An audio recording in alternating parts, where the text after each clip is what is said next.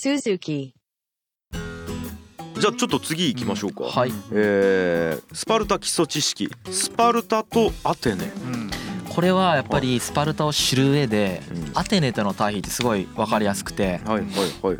まあギリシャの有名な2そうです。つの国っまあていう話ですうよね、ん。まあ東京と大阪みたいになるんですかね。はあはあはあなるほど、イメージしやすい。はい。はい。うんそ実際めちゃくちゃ真逆なんですよ。はいはいはい。あのスパルタは脳筋でしょ？はい。アテネは賢いんです。はあなんかこの対比がまたいいですね。いやはあ楽しくてこれが。はいジャイアント出来すぎくんですよ。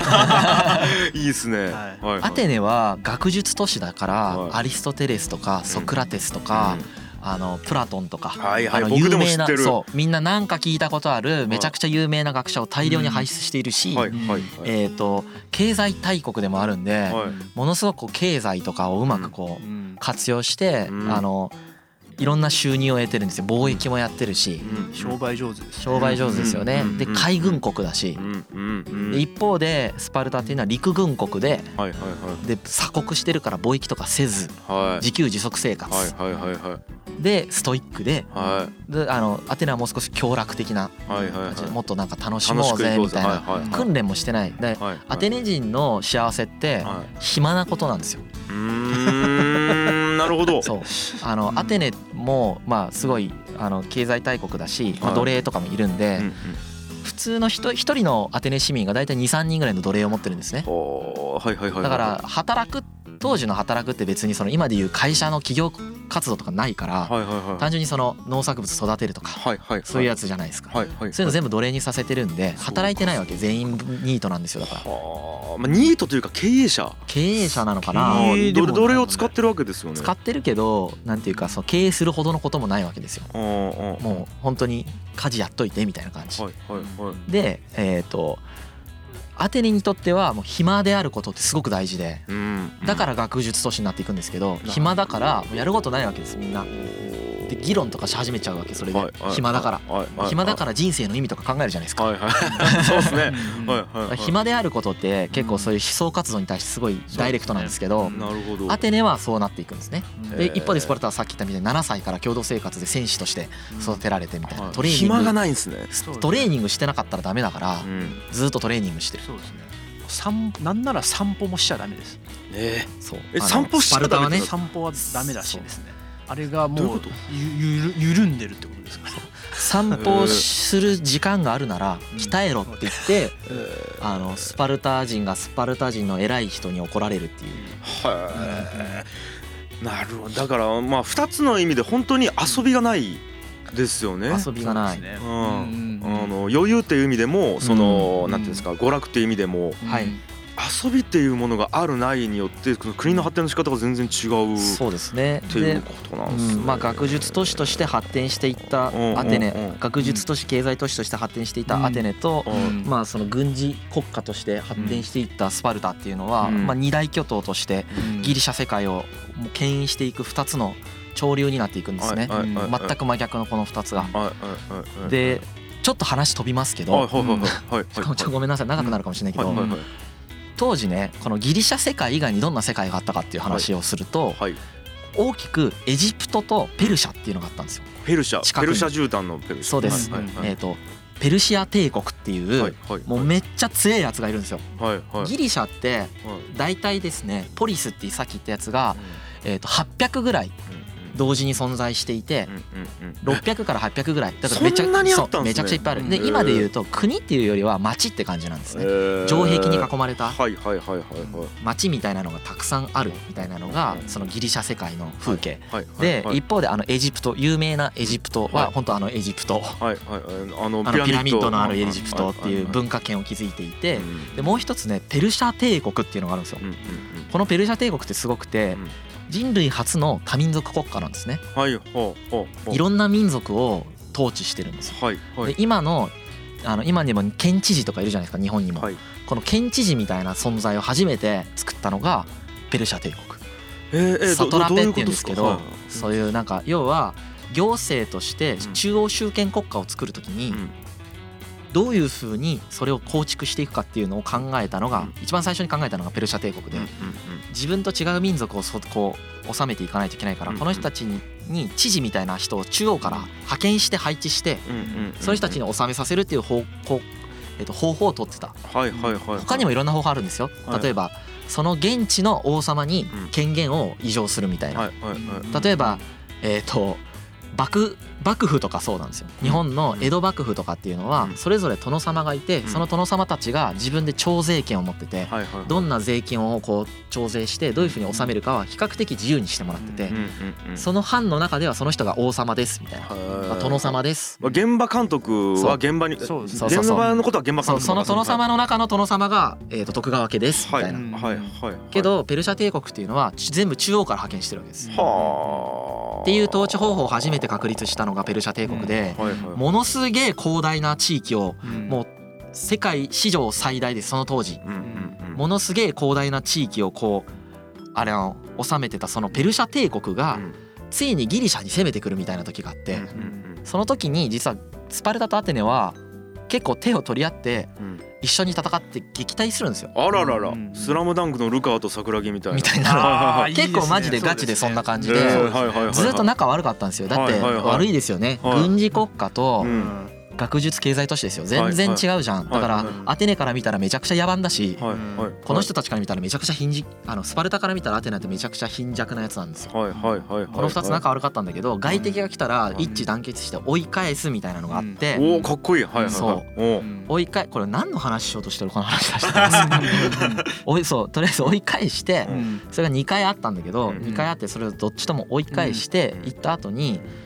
あの仲良かったのに、その時仲良くなったのすごく、一緒に追い返してるから、その後めちゃくちゃ仲悪くなっていくんですよまた。あらら。外敵いなくなって。あら。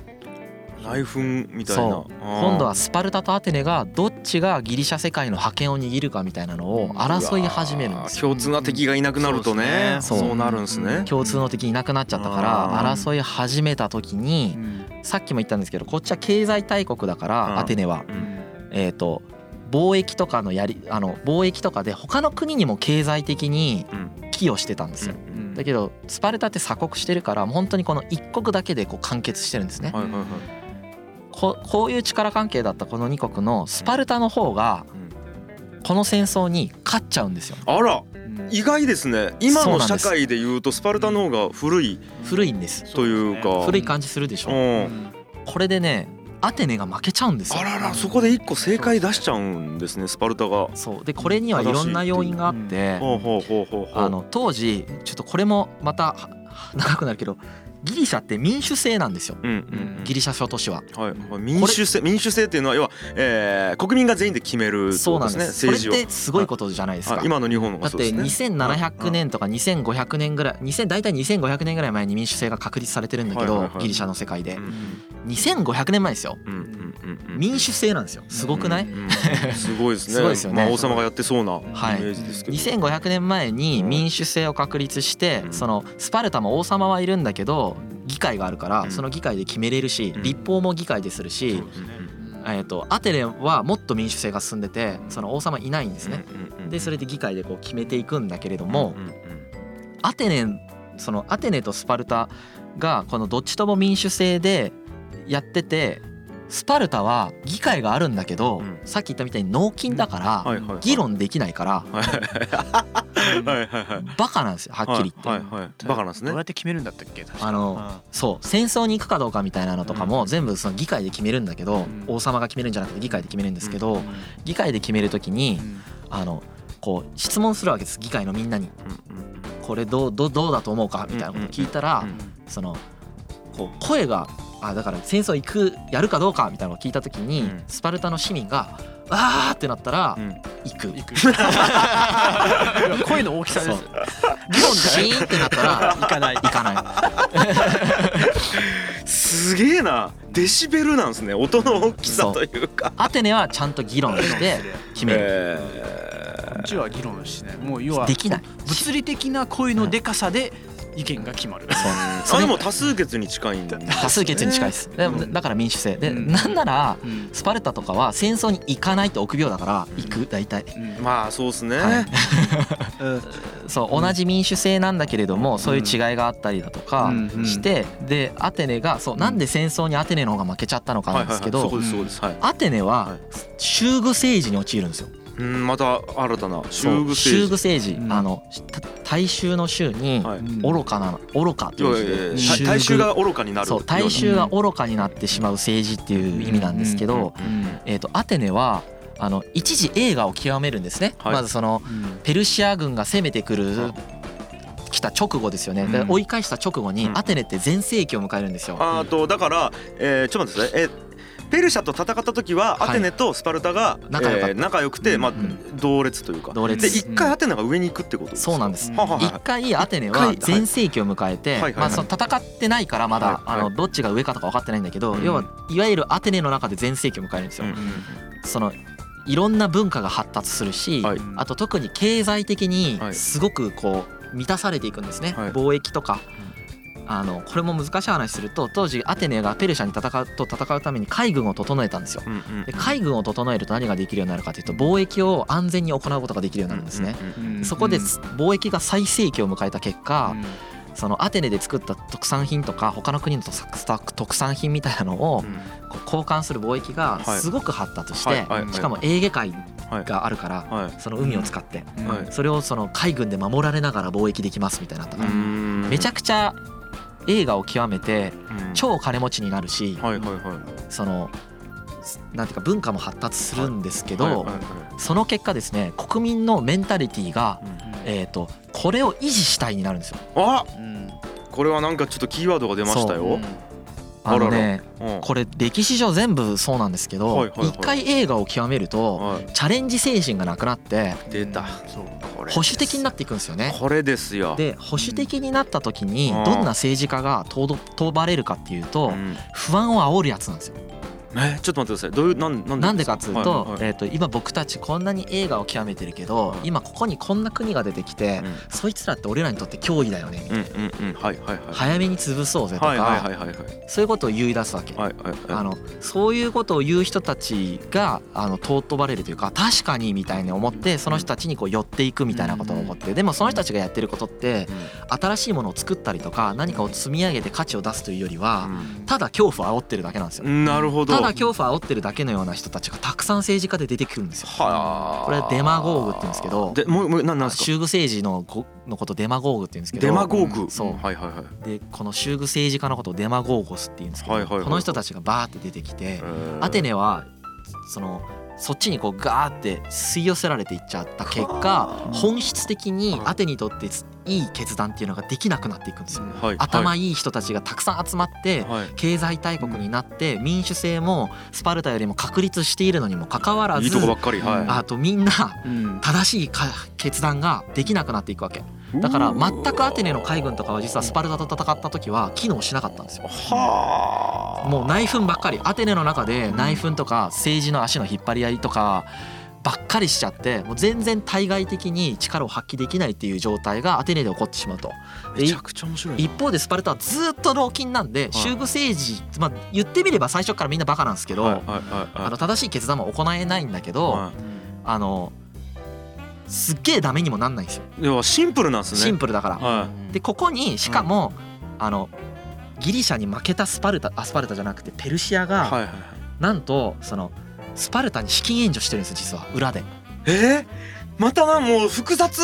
複雑でしょ？なんすかこれは？複雑だけどシンプル、えっとね、ペルシャはお金たくさん持ってるんです、はいはい、このお金をたくさん持ってるペルシャはギリシャに負けちゃったんですね、うん、ギリシャなんて自分たちに比べたらめちゃくちゃちっちゃいんですよ、うん、死ぬほどでかいからペルシャって、屈辱なわけですよ。だからいつかリベンジしてやろうって思ってるんだけど、まあ、負けちゃったからしばらく攻め入ることができない、でその状態でペルシャは要はアテネとスパルタが結託してこの2つが二大巨頭でこう映画を極めてるでしょ、うん仲間割れさせたかったんですようわ意地汚い。もう金の力を使ってそう。でスパルタは軍事国家だからお金持ってないから、そのスパルタに資金援助してアテネと戦わせようとするわけですなるほど。その通りになるんですそれでスパルタに資金援助した結果スパルタはお金を稼ぐ力はないんだけど軍事力はあるからお金さえあればなんとかなるでしょ。